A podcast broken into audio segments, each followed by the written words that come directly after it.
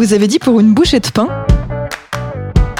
le livre des Proverbes, un des livres dits sapientiaux de l'Ancien Testament, contient sur 31 chapitres un certain nombre de formulations proverbiales chargées d'indiquer aux fidèles la voie à suivre. Par exemple, s'appliquant à des juges corrompus, chapitre 28, verset 21, Il n'est pas bon d'avoir égard aux personnes et pour un morceau de pain un homme se livre au péché.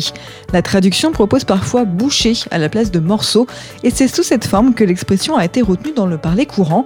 Elle signifie que pour un avantage on peut se laisser aller à trahir la justice ou à oublier la droiture morale, mais l'expression s'emploie aussi pour un acquis obtenu à un prix ridicule. Extrait du livre Expression biblique expliquée de Paul Desallemands et Yves Stalloni, paru aux éditions Chênes.